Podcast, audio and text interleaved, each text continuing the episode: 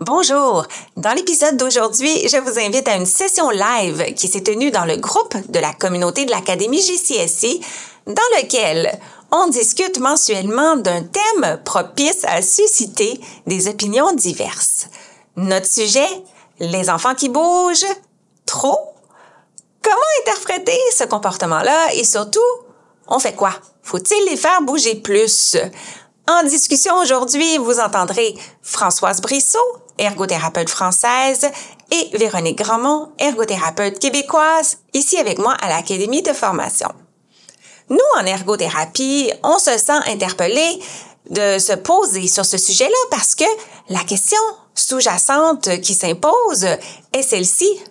Est-ce que les enfants qui bougent beaucoup, qui bougent en apparence trop, ça signifie automatiquement qu'ils ont besoin de plus de mouvement? Autrement dit, est-ce qu'ils cherchent à combler un besoin de mouvement auquel il faudrait répondre?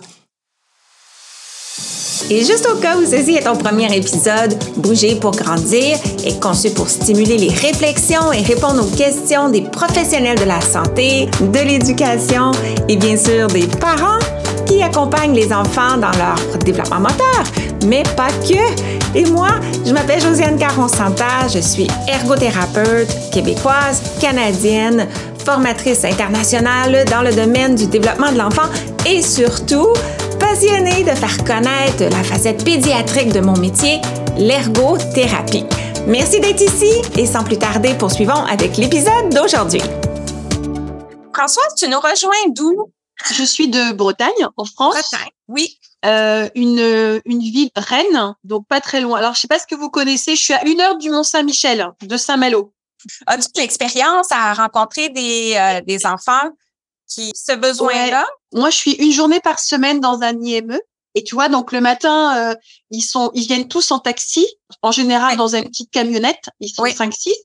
Donc, ils partent tous tôt de chez eux et ils arrivent, ils sont, euh, ils arrivent en, à, peu près une demi-heure, trois quarts d'heure de route.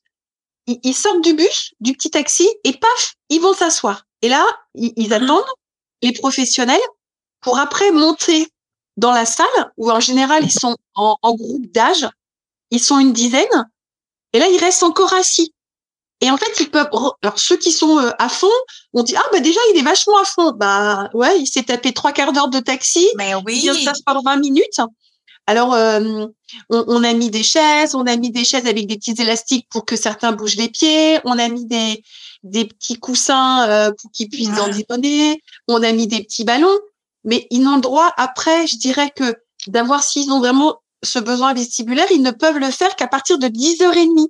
Donc en fait, ils sont pour certains depuis 8h jusqu'à 10h30 sans rien. Et moi, à chaque fois, je me dis, mais c'est super dur pour eux parce que je dis pas qu'il faut qu'ils courent tout le temps, mais je pense que je je sais pas. J'avais envie de proposer ça dans le service, de dire, en tout cas pour certains qui ont besoin, quand ils sortent du bus ou ils doivent rester assis, euh, bah ils sont contraints en fait d'en plus de, de, de, circuler avec des enfants qui bah, voilà qu'ils apprécient pas tout le temps parce que certains oui, oui. je trouve que hum, je pense que ça aiderait certains à, à démarrer la journée en tout cas parce que bah là euh, c'est nous qui les adultes qui imposons ce rythme là parce que c'est notre organisation du matin. Mais tout à fait. qu'on pense. Moi, moi, je trouve ça intéressant ce que tu apportes par rapport à euh, c'est un point de vue qui euh, se réfléchit, je pense, en lien avec la routine occupationnelle, euh, dans le sens que logiquement, on penserait que justement, après avoir été longtemps dans le bus, ça serait logique de placer quelque chose où, dans la routine occupationnelle, on peut un peu se dégourdir les jambes avant de commencer. Mais c'est intéressant parce que on peut, dans le fond, la même question, est-ce que les, est-ce que les enfants qui ont besoin de bouger devraient être offerts plus de bouger? Mais je pense qu'il faut regarder d'abord la routine occupationnelle avant de répondre à cette question-là parce qu'il y en a pour qui on va donner des opportunités de bouger, mais ils vont quand même avoir ce besoin-là. Alors, c'est vraiment important, je pense, de se ramener à la routine occupationnelle à prime abord, puis je pense qu'en ergo, euh, c'est quelque chose qu'on regarde toujours dans les premières. Euh, ouais. Moi, c'est ça que ça me fait penser à ça. Là.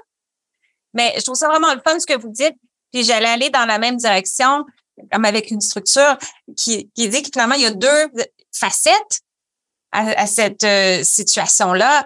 Il y a que les enfants sont des enfants et plus ils sont jeunes, plus ils ont besoin de bouger.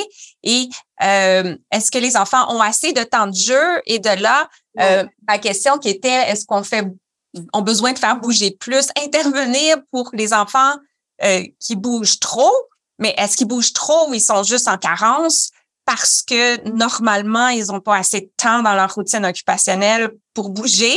Ouais, moi, c'est, c'est, un problème éducatif qui est super important parce qu'on va dire, ah, l'enfant a un problème. Non, peut-être que sa routine euh, occupationnelle a un problème. Pas l'enfant, il est juste normal dans avec, il vit, il compose avec une carence. Et il y aurait la deuxième facette qui serait si on sait qu'un enfant a accès à suffisamment d'opportunités de bouger, où il est plus vieux, il devrait avoir euh, dépassé le stade d'avoir besoin de bouger euh, trois heures par jour, et que là, il y a encore des grands besoins qui n'arrivent pas à réguler ces besoins-là. C'est ça. Dans, euh, dans une classe, par exemple, il gigote, il se lève, il est plus concentré. Maintenant, est-ce que ces enfants-là, faut les faire bouger plus? Et troisième facette, peut-être que je rajoute sur le fly, est-ce que ne pas bouger assez ou avoir besoin de bouger plus, c'est la seule raison oui. de, de trop bouger? Ouais. Ah, moi, j'ai quelque chose dans la tête. non, mais je me dis, tu sais, je pense aux, enfants qui ont euh, des préoccupations affectives ou des, des malaises ou des, des, des réactions euh, aversives face à certaines euh, apprentissages. Mais si, si on prend le temps d'observer justement quand survienne ce besoin de bouger là, ben, des fois, ça peut donner des, des indices importants sur Ah, peut-être qu'on n'aborde pas ça de la, de la façon qu'on qu'on devrait, ou il y a peut-être comme une raison qui fait que tout à coup, il y a un, il, y a un, il essaie de gérer un malaise, il essaie de gérer une émotion, mais euh, finalement, il n'y a pas les outils pour. Ouais, et puis je sais pas comment vous vous faites, mais nous, c'est euh, on n'arrive pas à, je trouve qu'on n'arrive pas assez à personnaliser. C'est-à-dire que c'est c'est un peu tous ensemble et c'est on va commencer à à trouver une petite euh, une solution euh, adéquate à, à une petite situation un peu où l'enfant bouge un peu plus, mais c'est quand presque euh, il va être arrivé au plein au plein, au plein, au plein, que là, euh, on, va, on va le sortir un tout petit peu. Mais tu vois, je trouve qu'en en France, je sais pas comment vous, vous faites au Canada, mais c'est tout le monde se suit comme un seul homme, quoi. Tu vois, c'est tout le monde fait pareil, tout le monde c'est comme ça. Donc la, la, la, routine occupationnelle, elle est, euh, elle, est par groupe, tu vois? Et donc si c'est quand l'enfant presque va va poser problème qu'on va lui trouver une petite solution. Ne serait-ce qu'il descend du, du bus, il fait le tour du bus pour dire au revoir au chauffeur, peut-être que ça lui suffirait. Enfin, je trouve que c'est pas non plus de se dire on va, on va courir dans, dans le deux hectares du jardin, mais euh, puis je pense que ça, ça peut les aider aussi de de, de, de, de quitter l'ambiance du bus où il y avait des copains qui pouvaient crier et de se mettre dans, dans une autre ambiance. Et je trouve que moi, ce qui m'ennuie, c'est ce, c'est ce wagon. Quoi. On sort tous ensemble, c'est tous ensemble comme une équipe de foot. Quoi. C'est ça mmh qui me gêne. Je trouve que on met du temps avant de trouver euh, la petite chose qui fait que ça va aider euh, ben, dans la journée. À coup sûr, après, toute la journée va bien démarrer. voilà. Je sais pas comment vous, comment ça se passe chez vous dans vos centres quand, quand, si c'est les parents qui emmènent, s'il y a des institutions comme ça aussi. Mais euh, je trouve que de bien démarrer une journée, je trouve qu'après la journée elle se déroule mieux. Enfin, moi, je trouve que l'introduction d'une journée est hyper importante. Quoi. Tout à fait. Ton, ton idée est bonne. Je ferais peut-être pas faire le tour du bus euh, aux enfants. Non, c'est le bus, je disais, euh, non, le bus, peut-être pas, mais tu vois, on a. Nous, c'était mais dans le parc, c'était tout. Dans, dans, le parc, dans le parc, oui, mais euh, oui, le, mouvement, le plein air, euh, la régulation, euh, ouais. C'est déjà de la prévention, c'est quelque chose qui va aider à oxygéner le cerveau, à préparer les enfants aux apprentissages et on connaît pas non plus, chaque enfant a sa, sa propre réalité. Et certains enfants vivent beaucoup de stress le matin parce que la routine est serrée. Certains il enfants Oui. Il y a l'habillage, faut se presser, faut déjeuner. Exactement. Et d'avoir l'opportunité de relâcher un peu toutes les tensions euh, émotionnelles, physiques accumulées. Certains enfants font de la route très, très longue avant d'arriver aussi. Donc, certains sont marcheurs et euh, eux ont plus d'opportunités de, d'aller à leur rythme si on le goût de marcher, de courir, ou ils arrivent dans la cour de récréation assez de temps avant le début des classes. Mais certains, et ça c'est surtout vrai pour les enfants euh, avec des besoins particuliers, ceux-là, c'est ceux qui vont arriver à la dernière minute en bus et qui sont à risque d'arriver de très loin. Hmm. Parfois, ils vont être une heure, une heure trente dans l'autobus parce qu'il n'y a pas de, classe spécialisée dans tous les, hmm. euh, les voisinages. Et c'est ces enfants-là qui non plus, on peut pas les relâcher lousses à cause de leurs besoins particuliers dans la course sans supervision. Alors, on, est, on les c'est ceux qui en ont le plus besoin, c'est ceux qui. D'accord. On, entre directement euh, exactement ça. dans les classes. exactement ça. Donc, si je résume ce, ce, ce, ce point-là, il y a, il y a il y aurait beaucoup de prévention à faire pour s'assurer que les enfants ont assez de temps de mouvement. Et plus ils sont jeunes, plus c'est vrai. Oui, moi je le remarque beaucoup plus pour les petits. Oui. après, on a, on, a, on a les groupes des grands qu'on appelle, euh, la, alors c'est pas bon, hein, c'est l'appelle la CES, c'est les petits. Et la CIF Pro, c'est les grands, c'est ceux qui se préparent à partir. Euh, donc nous, on a, on appelle ça les, les centres d'aide du travail, les toi, les trucs pour travailler, adapter. Et là, tu sens, tu sens que déjà ils sont, ils sont plus posés. Ou euh, et puis euh, quand ils sont plus grands, certains, quand ils sortent du, du, du petit bus là, ils sont capables de dire, ah ben euh, j'ai, alors, ils, trouvent l'excuse de dire, bah je vais aller emmener mon carnet à la secrétaire qui est un tout petit peu plus haut. Il, il, il a senti qu'il avait besoin de ça. C'est les plus petits, les 5-6 ans, qui eux ont du mal à, à, nous, à nous verbaliser parce que ils sentent qu'il y a quelque chose et puis ben ça, ça, c'est à nous de les accompagner. Mmh. Donc, euh, un, prévention. Euh, deux, savais-tu que l'Académie a créé un guide super pratique du développement moteur de l'enfant? Concrètement, c'est quoi? C'est la liste des jalons moteurs de motricité globale, de motricité fine, étape par étape, âge par âge, entre 0 et 8 ans. Si tu l'as pas déjà, tu peux aller joindre ma communauté et le récupérer au www.josianecaroncenter.com guide. Hmm. Donc, euh, un, prévention. Euh, deux, enseignement et éducation à l'enfant au niveau de la connaissance de soi et de ses besoins pour qu'il arrive peut-être à exprimer graduellement au fil des années et à comprendre j'ai besoin de bouger et cela euh, affecte ma capacité de me concentrer, tout ça, et d'être capable de le communiquer peut-être à un adulte lorsque ça devient tellement présent que euh, je me place en situation où je dois briser des règles, je dois me lever, je dois déranger. C'est un autre élément qui peut être important qui ressort de ça. C'est d'autant plus difficile ceux qui n'ont pas la, nous on en a pas mal qui n'ont pas la parole. Donc en fait, avant de nous le dire, c'est, c'est, tu vois bien que ça trépigne, c'est, c'est, Et puis des fois, faut savoir aussi trouver le bon moment, savoir est-ce que c'est ça, est-ce que c'est pas le stress de rentrer à, nouveau dans la classe. Enfin, il y avait des petites choses quand ils quand ils parlent pas, quand ils ont pas le langage, euh, quand le le, le le, signe, quand ils signent que c'est pas précis.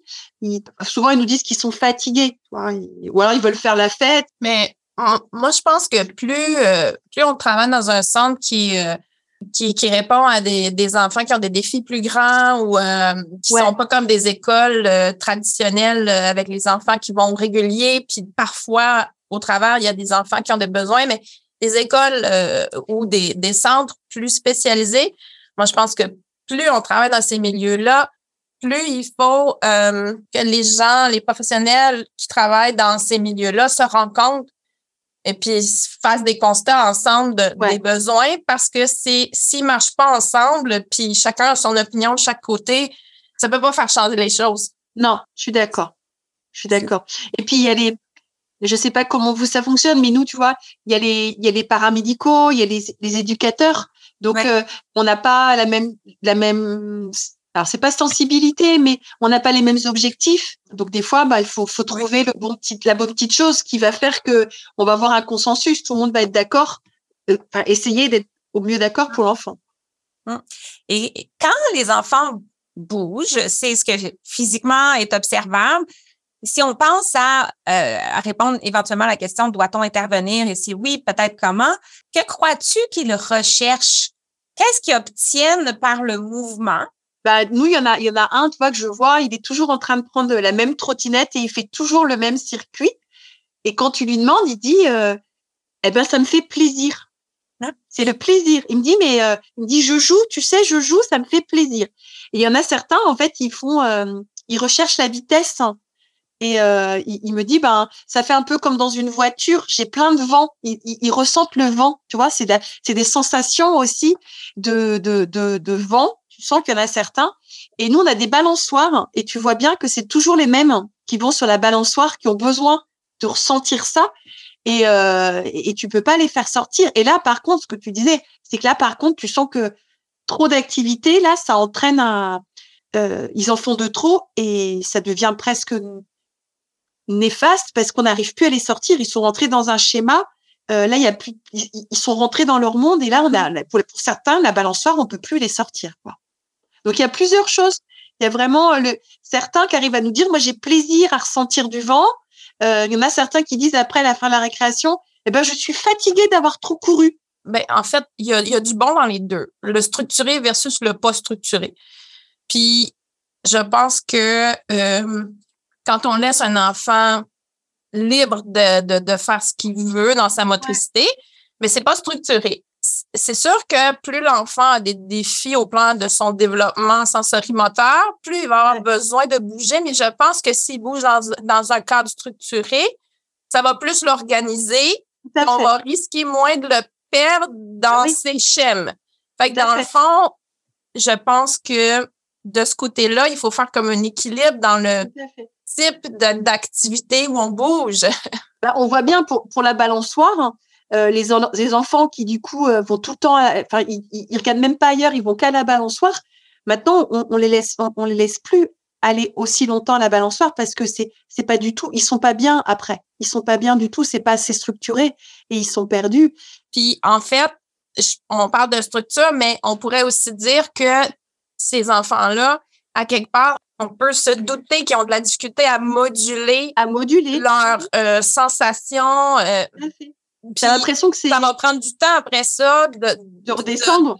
exactement, mais je pense que s'il y a comme une structure dans la façon où ils vont euh, expérimenter le mouvement, ben il peut y avoir un peu de quelque chose qu'ils aiment, euh, beaucoup de quelque chose qui est structuré, mais toujours dans le mouvement où ils ont besoin beaucoup de grandir euh, au plan sensorimoteur. Ouais. Mm. Mais nous, nos, nos, nos, nos, récréations, elles sont pas, euh, elles sont pas cadrées. Elles sont vraiment libres. On, on, on, on, enlève, par contre, quand on sent que c'est, c'est excessif, le temps de balançoire, là, c'est peut-être la chose qu'on coupe parce qu'on sent que quand, quand tu as repéré que trois matins, euh, ça, ça énerve énormément la balançoire, on enlève, ou alors euh, même la trottinette. Tu vois, quand, quand tu sens que l'enfant, ça fait 50 fois qu'il fait l'aller-retour, là, on enlève. Mais c'est de l'observation. Tu vois, je trouve que on est, on est sûrement moins fin que chez vous. On est, on essaie hein, de, de, de, tout ce qui est sensoriel, de, de faire passer le message, mais c'est comme c'est les, les, les, éducateurs qui sont là aussi, donc chacun repère. On repère juste quand du coup le trop plein se fait sentir après quand on retourne sur le groupe. C'est là que du coup, on se dit, bah tiens, qu'est-ce qui s'est passé? Il a, il a recherché trop, euh, la même la mise en danger. Tu vois, il y a des trottinettes, ils descendent toute la côte, c'est pour se blesser, enfin, ou se faire mal, ou chercher quelque chose. Il, cherchait des limites, en fait. on voit bien que les récréations qui durent plus trop de temps, c'est jamais bon non plus. Parce que ça, c'est pas régulé, tu vois, ça. Mais moi, j'avais le goût de revenir sur euh, ce que les enfants recherchent, parce que tu, tu, me parlais de sensoriel, le vent sur le visage, ou euh, l'activité qui donne du, du, plaisir. Et le plaisir peut être dans, bon, dans l'activité en soi, mais dans ce que l'enfant obtient sur le plan sensoriel. Et ça peut être au niveau euh, vestibulaire aussi, que l'enfant apprécie les mouvements et tout ça.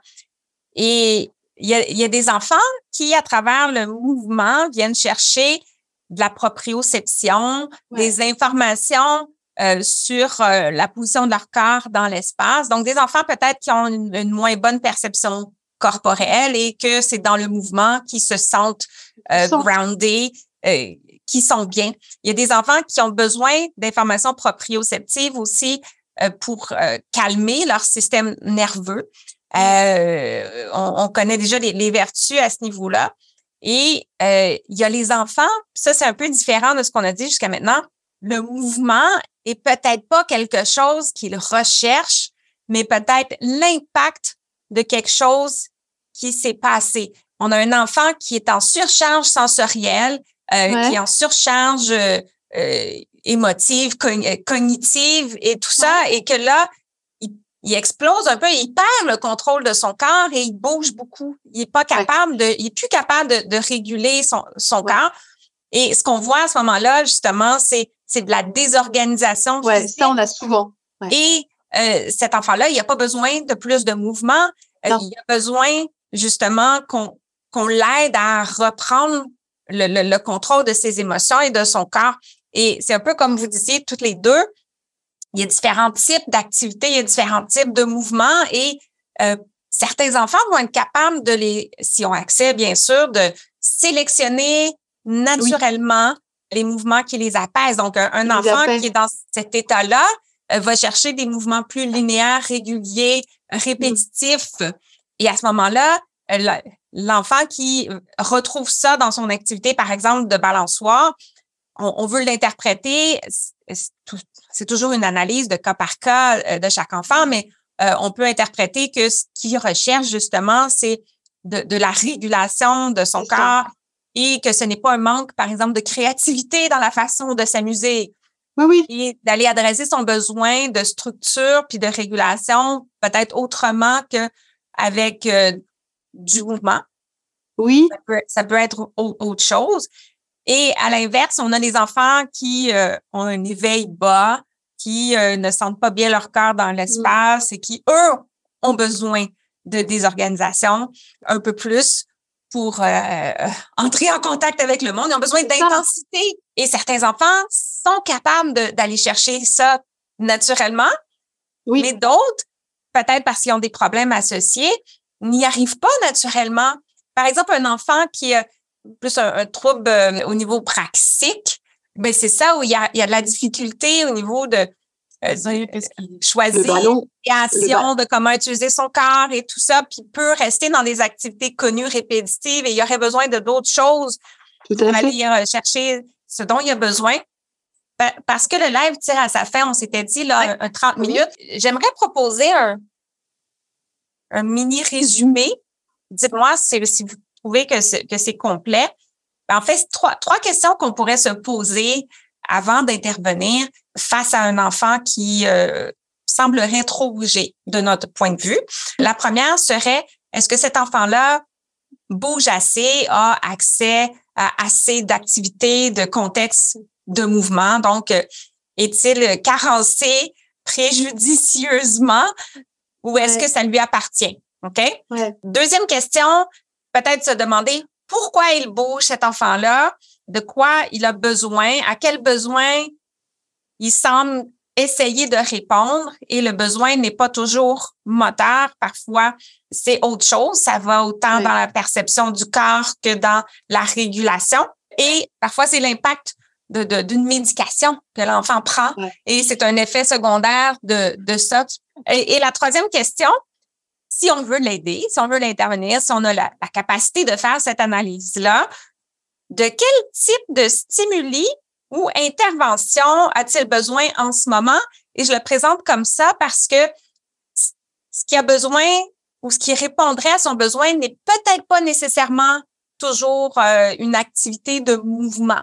Si l'enfant recherche à mieux sentir son corps, mais peut-être que tout simplement euh, des pressions, des, des autopressions profondes, des, activités d'étirement qui vont aller chercher euh, des, des, des, sensations dans ses muscles, ça peut être suffisant.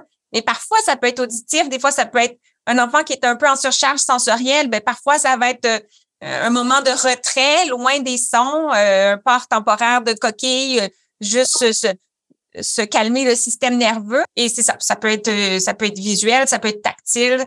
manipuler des choses aussi qui pourraient répondre à ce besoin-là. C'est pas toujours du mouvement. Donc, de quoi a-t-il besoin ou pas besoin? Et intervention.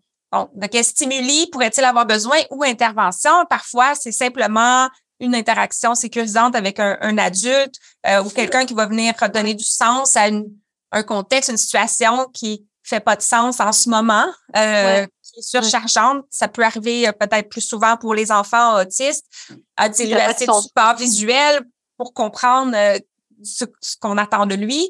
Donc, euh, voilà, ça serait mon résumé des trois questions qui pourraient nous permettre là, de peut-être avoir la bonne intervention. ouais, moi, ça va m'aider, ça va m'aider aussi. Ouais, puis même de, du coup, hiérarchiser quand tu vas vouloir dire à un éduc, ben, tiens, moi, je pense que c'est peut-être ça. Au moins, j'ai, j'ai une ligne de conduite.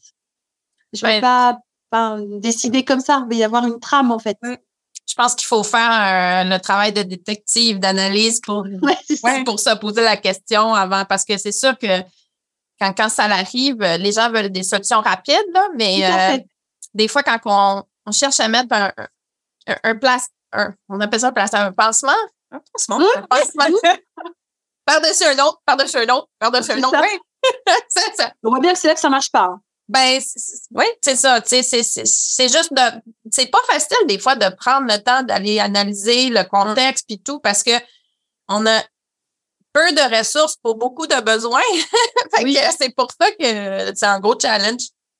Oui, puis euh, pour, pour, conclure, euh, avec la perspective de l'ergothérapie, c'est justement, nous n'avons pas d'emblée une, compréhension behaviorale. Donc, Ouais. Ah, il bouge trop. Problème de comportement. Maintenant, allons dans notre sac à solutions pour les problèmes de comportement de type il est hyperactif, il bouge trop. Donc, on, se demande tout le temps pourquoi, d'où ça vient.